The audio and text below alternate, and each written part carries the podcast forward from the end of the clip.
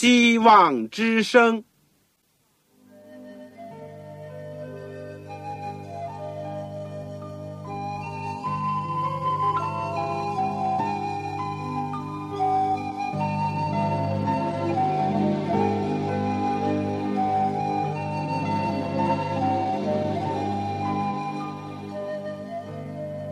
各位听众朋友，各位弟兄姐妹，欢迎您收听信徒培训这个节目。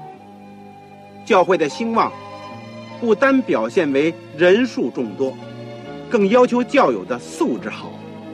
为了使教会真正达到人丁兴旺，又灵性健壮，希望之声特别为广大的信徒制作了信徒培训这个节目，满足主内同工同道的需要。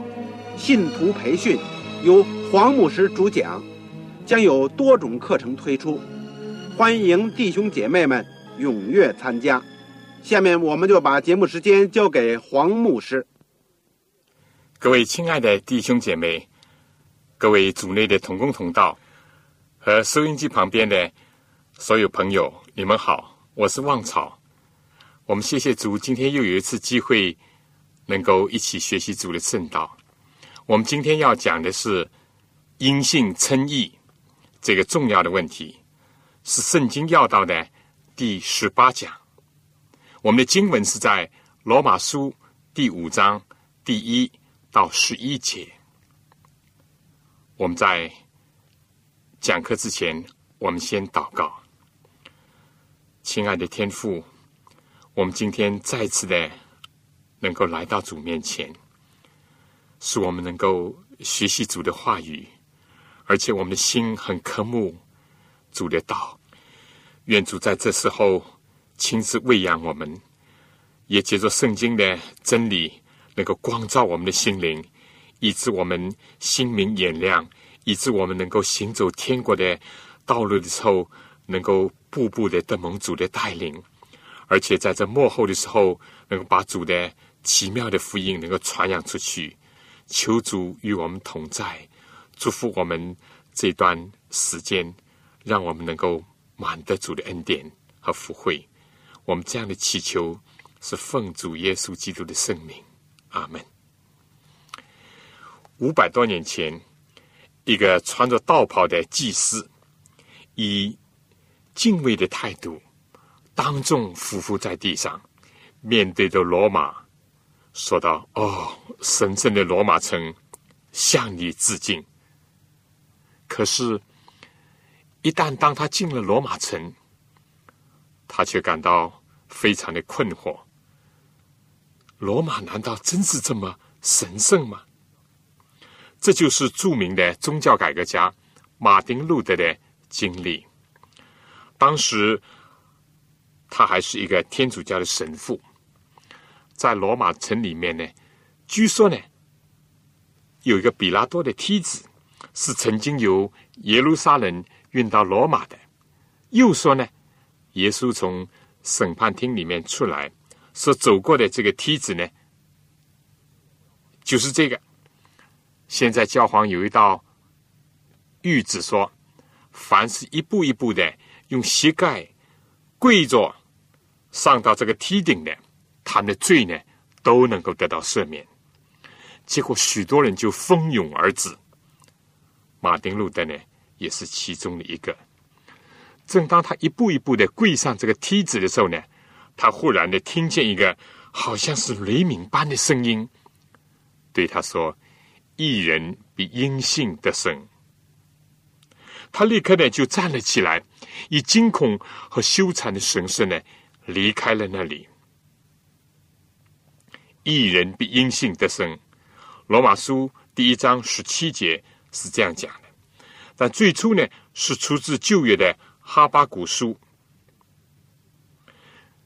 现在呢，这个强有力的经文呢，深深的映入到马丁路德的脑海，而且呢，带着天上的亮光和能力及安慰，进到了这个惶恐不安的神父。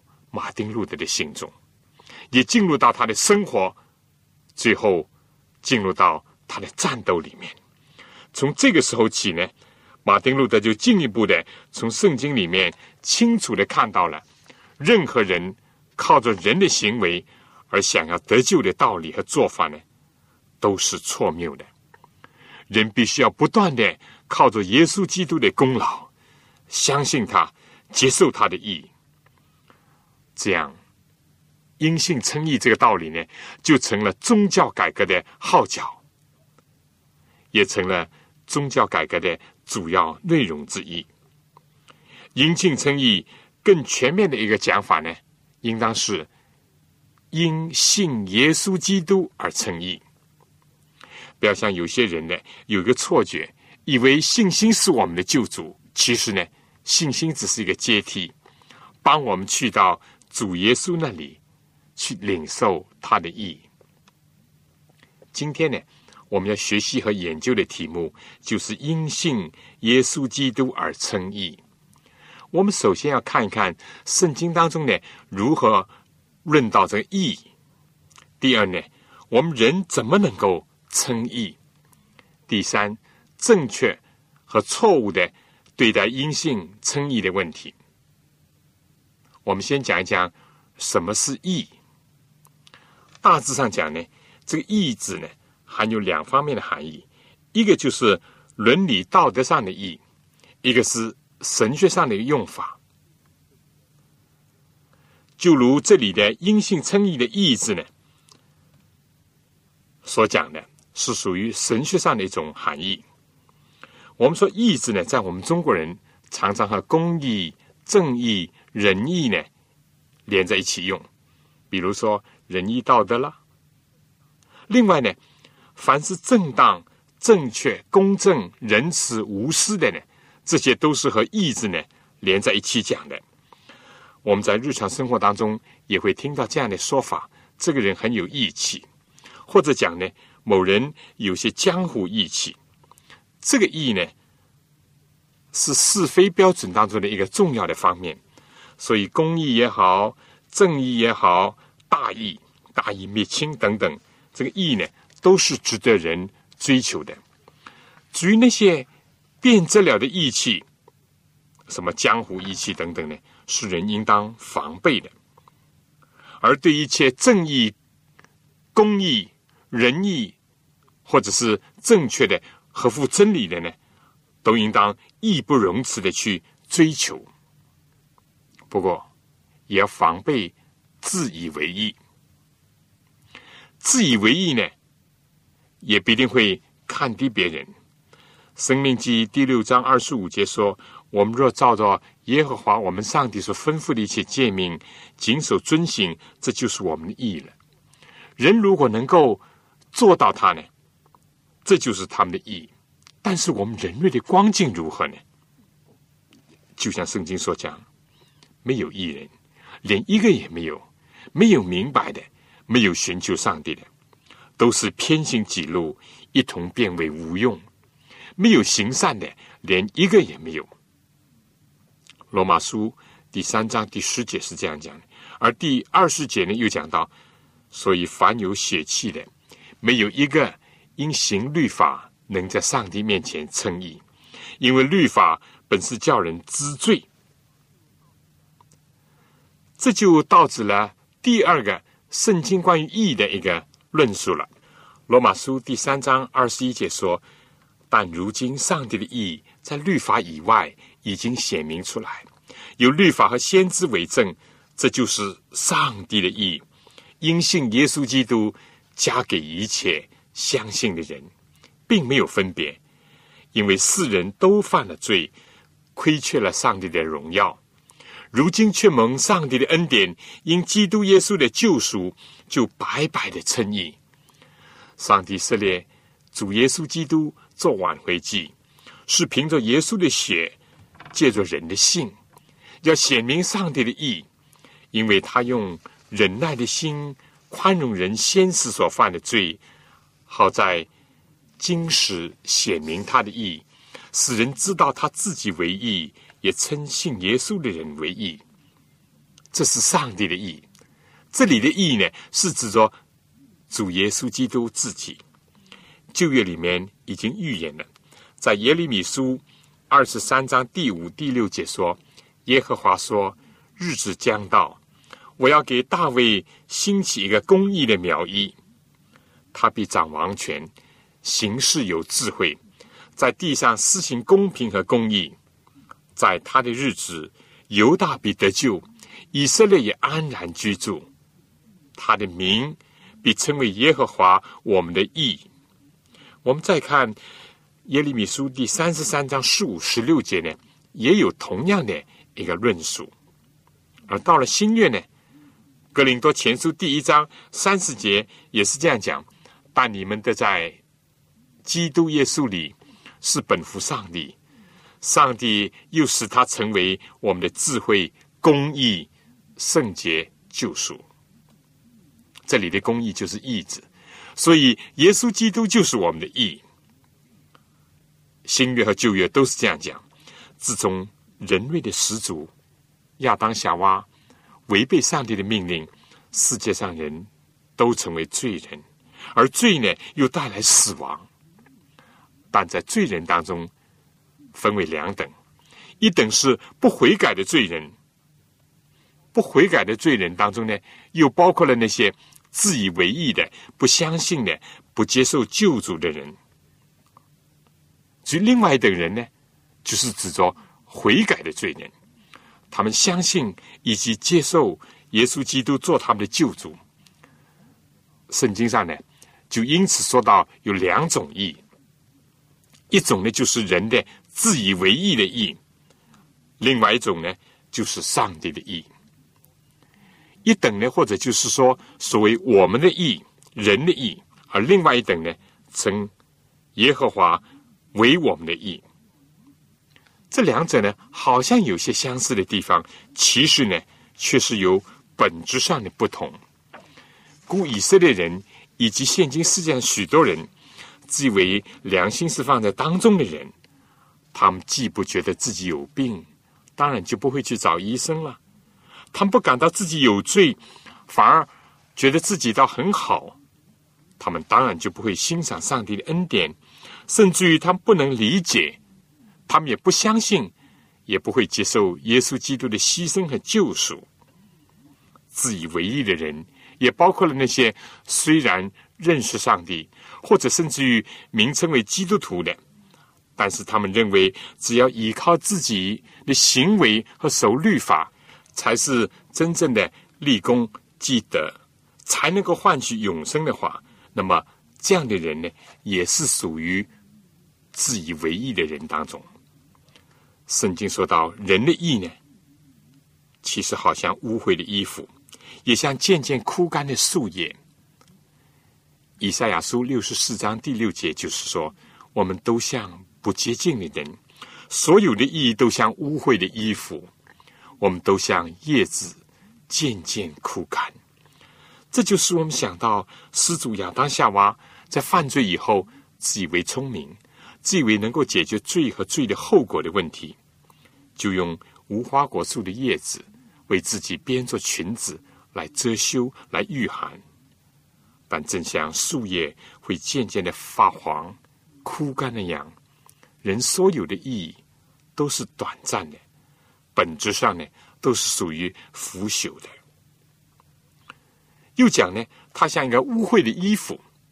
我们记得在撒加利亚书第三章第三到第四节，先知在异象当中看见大祭司约书亚穿着污秽的衣服站在使者的面前，使者呢就吩咐站在他面前的说：“你们要脱去他污秽的衣服。”有的耶稣亚说：“我是你脱离罪孽，要给你穿上华美的衣服。”所以这就来到了。整本圣经里面所宣告的，不论是旧约当中接着预言或者预表，或者新约时期接着耶稣基督来到世界上，让信他的人都能够承受上帝的意。而且新约圣经呢，也继续的用这个同样的一种形象或者表号，讲到耶稣基督的意呢，就像光明。洁白的细麻衣，启示录和罗马书十三章十四节呢，也是这样讲的。总要披戴主耶稣基督。这是和以赛亚书六十一章论到耶稣基督的预言，他作为受膏者、作为弥赛亚的预言呢，是相呼应的。因为在那里说：“主耶和华的灵在我身上，因为耶和华用高高我，叫我传福音给谦卑的人，差遣我医好伤心的人，报告被掳的的释放，被囚的出监牢，报告耶和华的恩年。”和我们上帝报仇的日子，安慰一切悲哀的人，赐华冠与西安悲哀的人，代替灰尘；喜乐油代替悲哀，赞美衣代替忧伤之灵。以赛书第六十一章十节是这样讲：我因耶和华大大欢喜，我的心靠上帝快乐，因他以拯救为衣给我穿上。以公义为袍给我披上，好像新郎戴上华冠，又像新妇佩戴装饰。人的意呢，像破布，而且很污秽；而上帝的意呢，却是光明洁白，就像华美的衣袍。所以，我们说圣经里面的意呢，不单单是有伦理道德上的意，更加是有神学意义上的含义。人如果能够遵循上帝的话，遵照上帝的旨意，这就是义。但是，人在接受基督之前，没有一个人能够做到这件事情。所以，上帝就让耶稣基督来成为我们的义，在他的生活和生命当中，成就了上帝的义，成就了律法上的义，用他的生命来挽回我们所丧失的生命。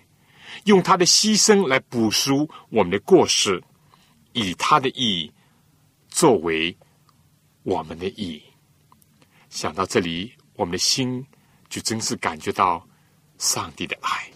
下面，请大家听一首歌，是大家所熟悉的《上帝爱世人》，约翰福音第三章十六节。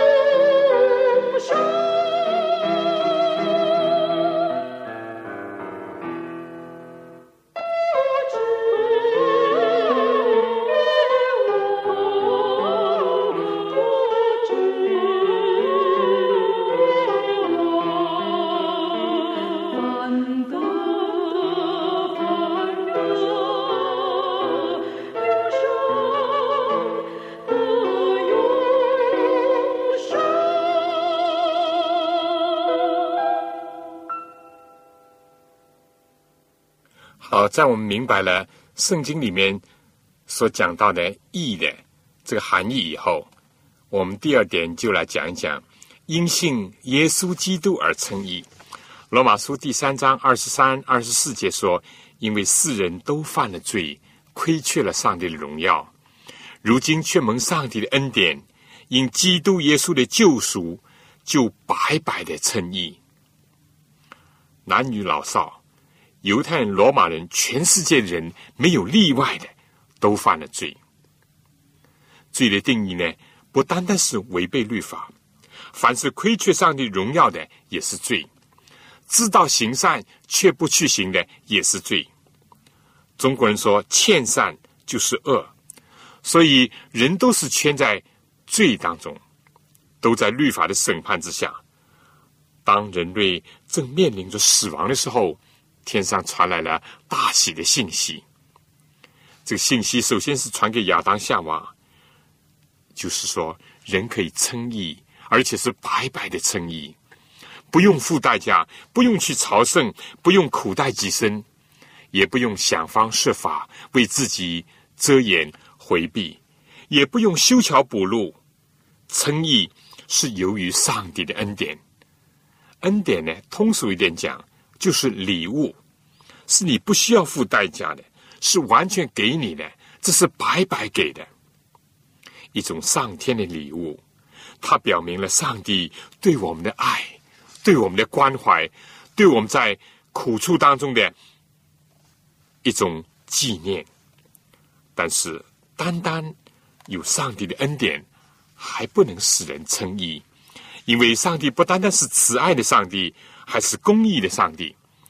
罗马书第三章二十五节说：“上帝设立主耶稣做挽回祭，是凭着耶稣的血，借着人的信，要显明上帝的义，使人达成称义的。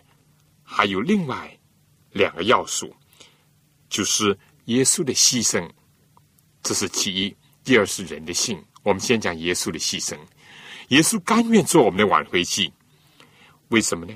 因为上帝是公义的，耶稣来为要承担我们违背律法的一个后果。这样呢，既不否定人类犯罪这个事实，也维护了律法的尊严，同时表明上帝的公义和他一种莫测的大爱。要做到这个，他就要牺牲自己。所以我们说是因信。耶稣基督而称义，因信称义固然是一个简单的说法，但千万不要留下一个错觉。事实上呢，有些信徒呢已经有这样的错觉，好像把信心呢当做是我们的救主，结果呢无疑的把信心就看作好像是功劳一样。使人称义的主要是耶稣基督，是他要做我们的救主。为我们牺牲，以彰显上帝的义和上帝的爱。耶稣基督的恩典，因为他愿意甘心为我们牺牲，来救赎我们。好了，除了上帝的爱，除了耶稣基督的恩典和他的牺牲以外呢，在人方面怎么样呢？人还需要借着信心来领受他的意义，来相信他的爱。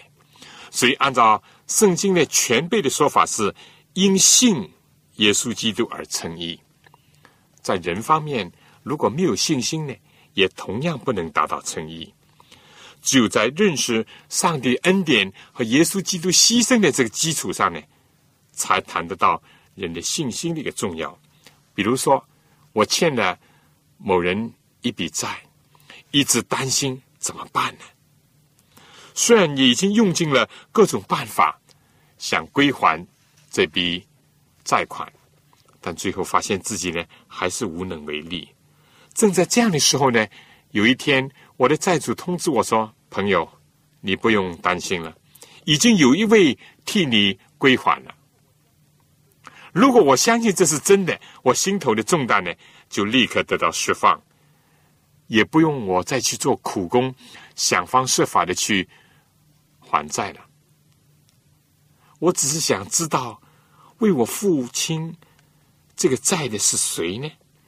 我要去感谢他，我要去报答他。但是如果我不相信这个事实呢，那又会怎么样呢？首先，我的心灵呢，始终不能够得到释放，始终有个重担，而且呢，我还会去花我所有的精力，怎么样？要去。赚钱要想用自己的方法或者功劳去弥补这个债务，我不信和这位债主呢是无损的，但是对我呢，却一直是在背负着这个重担，不能够得到解脱，不能够得到平安。所以，耶稣基督因着上帝的恩典，以及他已经为我们牺牲，这样呢，就是对我们宣告说。正像圣经罗马书第三章二十五节所讲，因为他用忍耐的心宽容人先世所犯的罪。耶稣基督所宣告的，就是刚刚大家所听见的：上帝爱世人，甚至将他的独生子赐给他们，叫一切信他的不至灭亡，反得永生。我们要相信他是为我们而死，是做了我们的一个赎罪祭。我们这样呢，就可以称义了。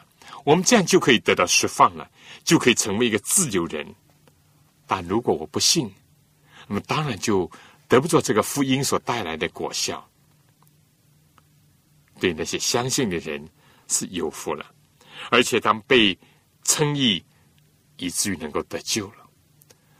所有这些不是因为自己的功劳，而只是自己愿意用信心去接受上帝在基督耶稣里所为我们预备的救恩，也就是相信上帝所预备的羔羊，那个无罪的羔羊。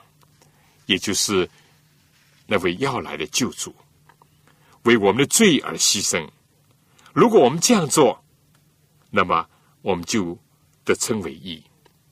旧约的时候，亚伯的祭物呢，之所以被悦纳，或者是说该隐的祭物之所以不被悦纳，关键就在这里。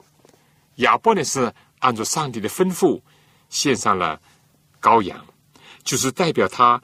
相信有一位救主要来，另外呢，也表示认识到自己是有罪的，必须要用上帝儿子的生命来取赎。他信，就使他所献的祭物呢，献得更美。希伯来书说，因此便得了称义的见证，就是上帝指着他礼物所做的见证，也就是在这个含义上，圣经进一步的。更加明显的讲到因信称义的道理是在哪里呢？创世纪第六章，圣经也讲挪亚是个异人，在当时代呢是个完全人。挪亚与上帝同行。那么我们说，挪亚是怎么称为异人的呢？希伯来书十一章第七节说，挪亚因着信，既蒙上帝指示他未见的事。动了敬畏的心，预备了一只方舟，使他全家得救，因此就定了那世代的罪，自己也承受了那从信而来的义。同样的，也是因着相信上帝的话和上帝的应许，他就进入了方舟，这也就象征进入到基督里面，他就得称为义。我们也说。同样的信心的基础和含义上呢，圣经是第一次的，而且清楚的用了这样的话，就是论到亚伯拉罕，说亚伯拉罕信耶和华，耶和华就以此为他的义。保罗就阐述这一节说，做工的的工价不算恩典，乃是该得的。唯有不做工的，只信称罪人为义的上帝，他的信就算为义。称义的另外一个说法呢，我们说根据圣经呢，可以这样讲：得到赦罪的恩典。在这个含义上，大卫说的遮掩其过、赦免其罪的，这人是有福的；主不算为有罪的，这人是有福的。不论是主不算为有罪，或者主算为义的，都是因着上帝恩典。所有这样的人呢，都是快乐的、有福的。但是要得着他，必须要相信他，这是我们人所需要的一个条件。凡是信的人呢，都可以得着；而不信的人呢，就得不着。也在这样的含义上呢，称义是白白的，不是自己的功劳或自己的行为所造成的，而是主耶稣基督的功劳，是主耶稣基督的作为所带来的。所以，凡在耶稣基督的降生之前，凭着信心，借着奉献翻祭，承认自己的罪而仰望救主要来的人，都是因信称义的人，他们的罪呢，都可以得到赦免。心灵呢都可以得到平安。耶稣来了以后，为我们钉了十字架。我们今天呢就无需要再借着献祭，但同样呢要相信耶稣的死是为我们的罪而死，他的血呢要洗出我们的罪。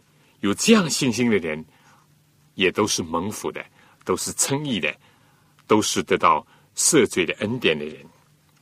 耶稣在世界上的时候呢，我们从他的言行当中呢，现在来举两个例子，说明称义或者是赦罪这方面的问题。有一次，耶稣上了船，来到自己的城市，就是加布农。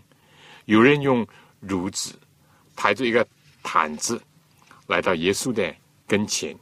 耶稣见他们的信心呢，就对这个毯子说：“小子，放心吧，你的罪赦了。”当时那些文士和法利赛人就说：“除了上帝能够赦人的罪，他这样说健忘的话呢？”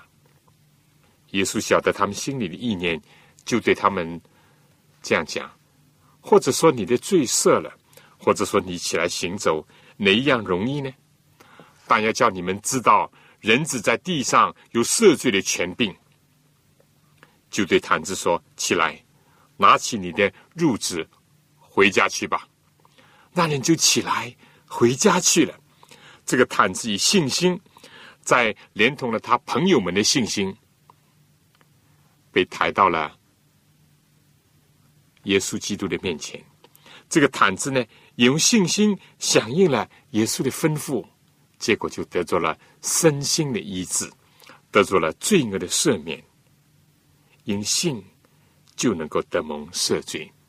耶稣知道压在这个毯子心中的是一个罪感，他的瘫痪呢，原来是由于犯罪，可能是由于纵欲的一个结果。但是，当他有信心，愿意来到耶稣的面前，自己不能来，就要求朋友把他抬得来，带着自己的问题来求耶稣基督的帮助的时候，他就得着了赦罪的恩典，而且还得着了身体的意志。这个事呢，是记载在马太福音第九章第一到第八节。另外，我们再来看看耶稣所讲的一个比喻。记载在路加福音十八章第九到十四节，耶稣向那些仗着自己是异人、藐视别人的，设了一个比喻，说有两个人上店里去祷告，一个是法利赛人，一个是税吏。法利赛人站着自言自语的祷告说：“上帝啊，我感谢你，我不像别人勒索、不义、奸淫，也不像这个税吏。”我一个礼拜进食两次，凡我所得的都捐上十分之一。那税吏远远的站着，连举目望天也不敢，只捶着胸说：“上帝啊，开恩可怜我这个罪人！我告诉你们，这人回家去，比那人倒算为义了。因为凡自高的，必降为卑；自卑的，必升为高。”税吏。痛悔、谦卑、虚心的来要求上帝的恩典，就得称为义。他不认为自己有什么功劳能够带到上帝的面前，他只觉得自己有一颗罪迹斑斑的心。但是他相信上帝的应许和恩典，就这样得称为义。新月里面阐明阴性称义，我们说。最有力的当然是使徒保罗，在他自己的经验以及在犹太民族失败的经历当中呢，他就讲到：有人想靠着肉体夸口，我更加可以夸这些，因为他是第八天受割礼，是以色列族便雅悯支派的人，是希伯来人所生的希伯来人，又是法利赛人，就日心说，按照他的。教派来讲呢，他是逼迫那些他所看不惯的、他所不能接受的一个教诲。就律法的意义上说呢，保罗说他是无可指责的。但是他悔改以后呢，他说：“我先前以为与我有益的，我现在因基督都当作有损的。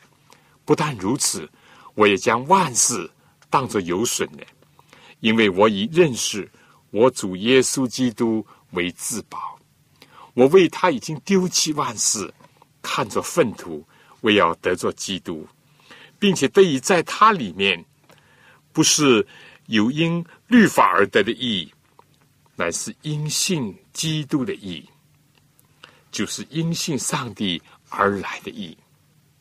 很清楚的，保罗在这里有一个彻底的一个改观，他不是要夸耀自己，也不是要凭借着律法上的义，他只是承认说。我从前是亵渎上帝的、逼迫人的、侮慢人的，然而我还蒙了怜悯，因我是不信、不明白的时候做的，并且我主的恩是格外的丰盛，使我在基督耶稣里有信心和爱心。他在提摩太书里面又讲到，基督耶稣降世为要拯救罪人，这话是可信的。是十分可佩服的，在罪人中，我是个罪魁；然而我蒙了怜悯，是因耶稣基督要在我这罪魁身上显明他一切的忍耐，给后世信他得永生的人做榜样。保罗今天所要的意义，是因信基督而有的意义，也就是上帝的意义。保罗是这样。马丁路德呢？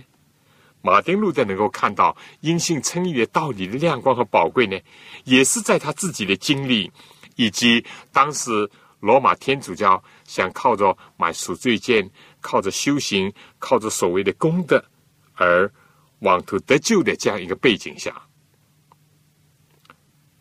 马丁路德领悟了，借着上帝的光照。和圣经，他晓得既不是靠着苦待己身来抑制自己的情欲，像一度他在修道院所做的，也不是靠着修行朝圣、拜苦路、买赎罪券去解决罪恶的问题，而是一人比因信的生。这正是上帝借着圣灵、借着上帝的圣经所传给他的一道信息。从此呢，也就吹响了。在中世纪末期所兴起的一个宗教改革的一个号角，保罗是这样，马丁路德是这样。其实阴性称义呢，固然是圣经的当中非常重要的一个道理，但并不是一个新发明。在亚当、夏娃、亚伯、挪亚、亚伯拉罕、大卫以及新约时代的我们刚刚提到的。保罗、马丁路德都曾领受过上帝的这种恩典。其实，历代的信徒都是因信而称义的，绝不是说旧约是因律法而称义，新约时期是因信而称义。圣经并不认可这样的讲法。我们说，今天同样是有律法主义者，他们想要考。守律法来得救，但同样的，在旧约呢，在耶稣降生之前的时代，我们说许多的圣徒，他们也是凭着信心仰望要来的弥赛亚，也就是要来的救主的。结果呢，他们就得以称义。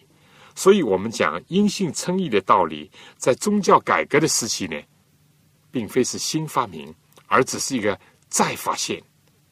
只是在当时那个特殊的背景下，更加显出它的宝贵和重要性，而且作为上帝给人的一个及时的信息罢了。而来到了今天呢，我们在注意这个群像的时候，我要提醒，也必须要注意到另外一个被掩盖的倾向。下面呢，我想就和大家谈谈。几个和阴性称义有关的一个问题。第一，我们如何正确的去看待信心的这个问题？要称义，从人这方面来讲，信心是非常重要的。保罗说：“你们得救是本乎恩，也因着信。”这是在以弗所书第二章第八节。但保罗呢，就怕人误会。结果他就紧接着说：“这并不是出于自己，意思信心不是出于自己，乃是上帝所赐的。”首先认识信心呢是上帝的恩赐，所以人千万不要以为信心是救主，拿自己的信心来夸口，更加不要以信心当我们的功劳，以为信心的本身能够使我们得救，不是的，我们得救是由于上帝的恩典，是由于耶稣基督的救赎。至于主牺牲的那样一个历史的事实呢？确实是需要用我们的信心去配合的，用我们的信心去领受的。那可能有人就会问：如果信心也是上帝所赐的，那么我们在人这方面还有什么可做的呢？确实，信心是上帝的恩赐之一。信心不足可以祈求，信心也可以借着操练而增添。而信心最初的来源呢，是起源于上帝恩典和基督。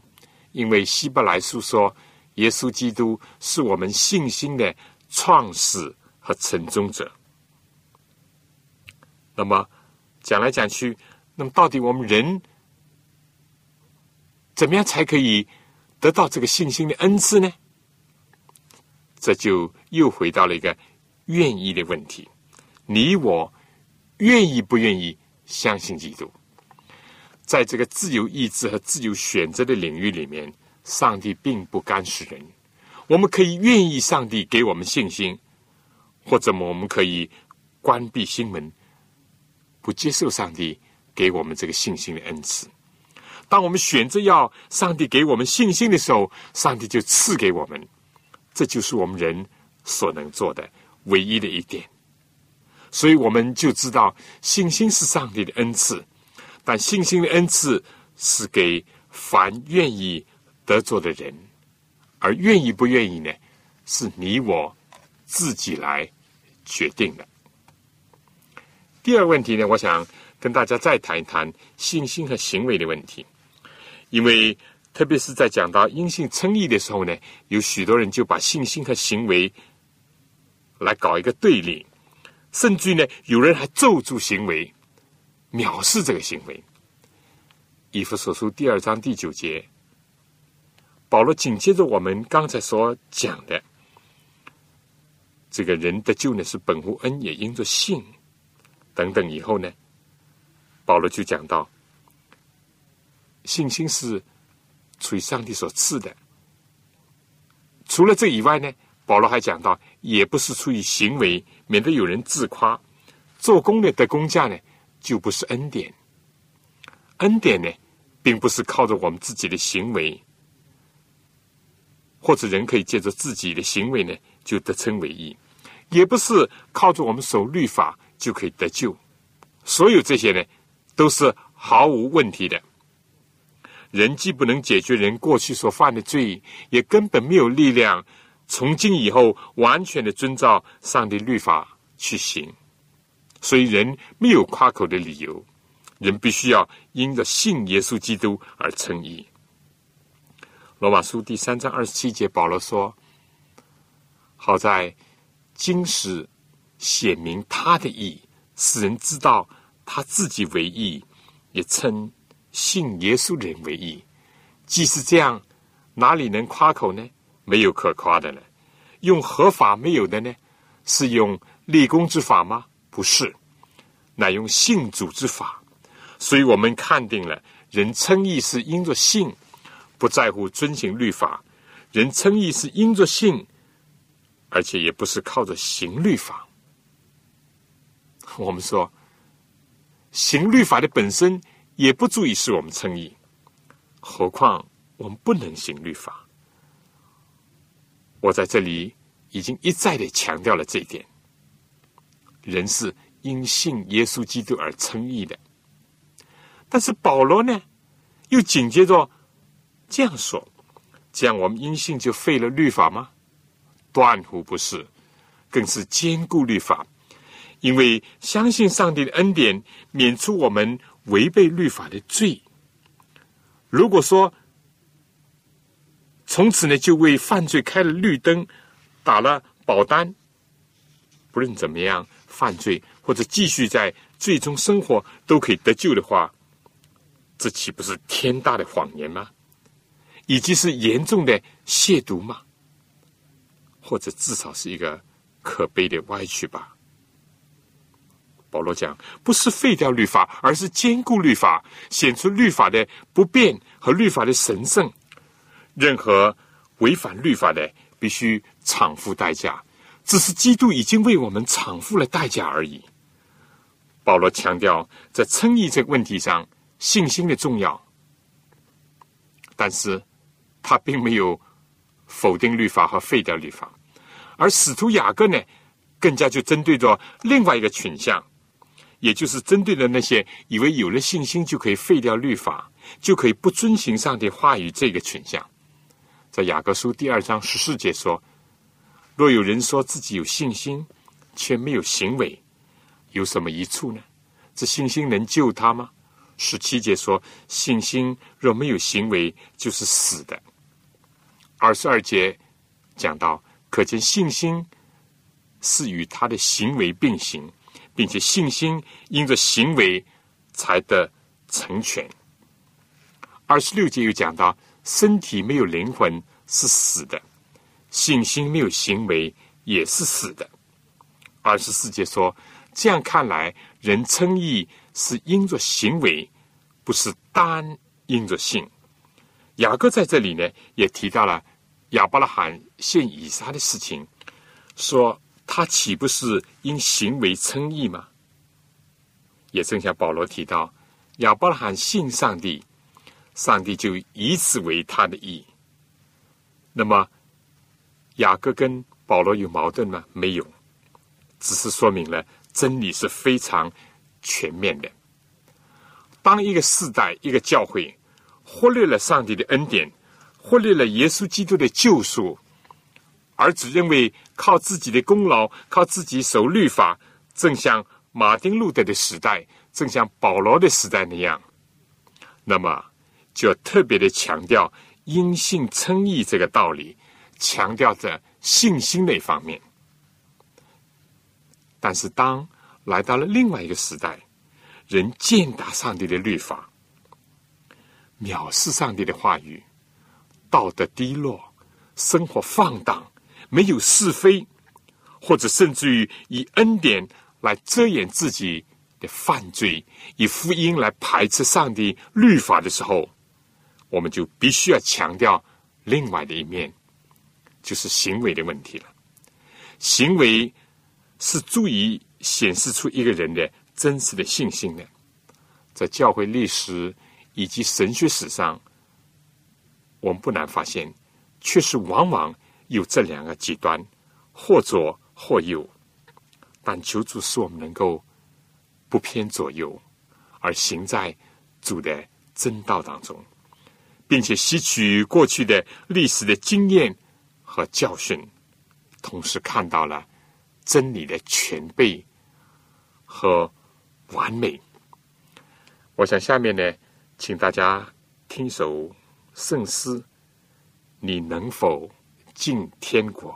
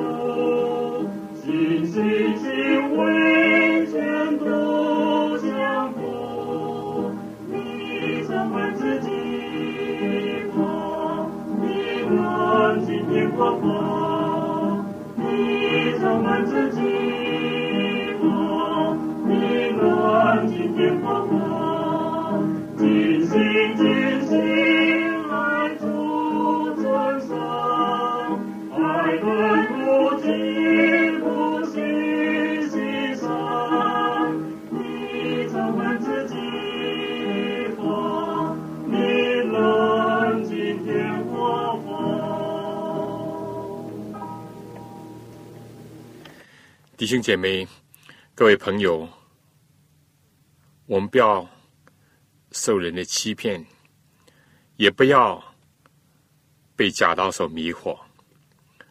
人要进天国，要得永生，必须要因信耶稣基督而称义，不是靠自己。但同时呢，我们的信心必须要借着相称的行为来表现。所以，我们不要废弃上帝的恩，但是人也绝对不能轻视上帝的律法、上帝的话语。我想第三个问题呢，就讲一讲称义到底是一次过的，还是长期的经验。我们说，固然在信主和不信主的时候呢，称义是一个关键的一个转折点。当我们认罪悔改、相信而且接受耶稣的时候呢，我们就得以称义。从此呢，我们也就进入了一个新的一个境界。但是否称义就是一次的经验呢？如果我们信了主以后，还有软弱。还有罪恶，还有亏欠上帝荣耀的地方，我们当然仍然需要认罪悔改，而且要相信和接受耶稣赦罪的恩典。所以我要说，当我们一进入基督的时候，那个称义呢，是一个关键的转折，使我们能够从撒旦的权下，从律法。定罪的这个正能之下，进入到上帝的恩典和自由当中。但是我每一天都需要在基督里面，因信的蒙他的意，的蒙他的赦罪的恩典。正像约翰所讲：“我们若认自己的罪，上帝是信实的，是公义的，必要赦免我们的罪。”洗净我们一切的不义，所以称义呢，也是一个不断的经验。不要把这个割裂了，以为只是一次过的事情。称义是上帝把基督的义加在我们的身上，用他的义袍覆盖我们的罪，以致上帝通过基督来看我们的时候呢，就接纳我们做他圣洁的儿女。我们就得以成为圣徒。至于阴性称义和阴性诚意的问题呢，我们在以后还会提到这问题。今天我们一共讲了三个方面的问题。第一呢，什么是义？什么是义？我们说，既有论理道德上的义，又有神学上的义。就圣经中来讲呢，也就是神学上的义呢，是指着遵行上帝的律法，而耶稣基督自己呢，就是上帝活的律法，他是耶和华我们的义，是耶稣基督成就了律法的义，来算作我们的义。第二呢，我们讲了因信耶稣基督而称义的。三个要素：第一是由于上帝的恩典和他的爱；第二是由于耶稣基督的牺牲来救赎我们；第三也借着人的信心来配合，以致能够彰显上帝的慈爱和上帝的公义。最后呢，一个部分。我们讲了几个和阴性称义的有关的问题，就是说，信心是上帝的恩赐，而不是我们的救主。靠行为呢，不能使我们称义；靠守律法也不能使我们称义。但是有了信心呢，绝对不排除行为。接受上帝的恩典，绝对不否定上帝的律法。因为信心必须要借着行为才得以成全，遵行上帝的话语正表明我们欣赏上帝给我们的恩典，包括赦罪的恩典，以及救我们脱离罪的这个恩典。第三问题，我们最后是讨论的称义呢，是一个不断的一个经验，不是仅仅一次过，我们天天需要在基督里面佩戴耶稣基督。愿上帝能够是我们领受上帝丰盛恩典，而且是我们生活在他的爱中，更加能够把他的旨意行出来。